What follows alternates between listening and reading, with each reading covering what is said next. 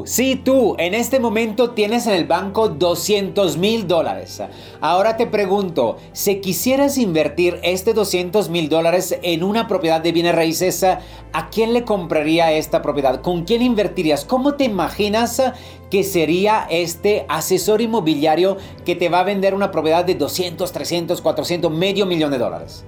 Seguramente te viene a la mente alguien vestido bien, alguien con una corbata, alguien con un saco, alguien con una camisa, alguien bien peinado. ¿Qué es esto? Esto es imagen. Al día de hoy nuestras ventas ah, y todo el mundo, o sea, todos los momentos son ventas.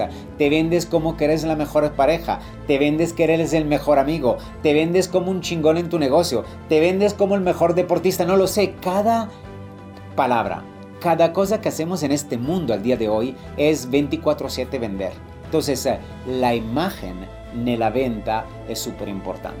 ¿Esto qué significa? Que tienes que cuidarte más, eh, que tienes que cuidar cómo vas a una cita de negocio, cómo vas a una cita de trabajo, cómo hablas en estas citas, cómo te presentas en tus redes sociales. Todo es imagen. Entonces, hazte la pregunta, si yo quisiera comprar una propiedad, ¿cómo me imagino del otro lado a la persona? Bien, si tú eres un vendedor de propiedades, entonces así te tienes que vestir, con colores como blanco, azul, colores que dan confianza, con un saco, por una mujer un traje, una, una, una vestimenta formal.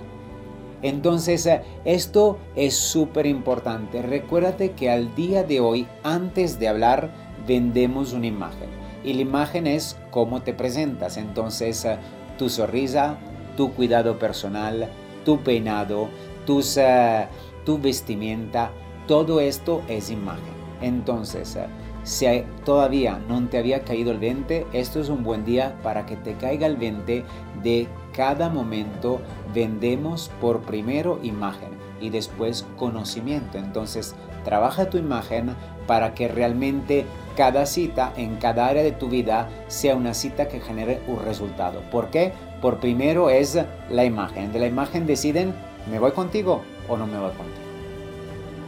Ese fue día 29 de 365 de cómo convertirte en empresario en este 2024.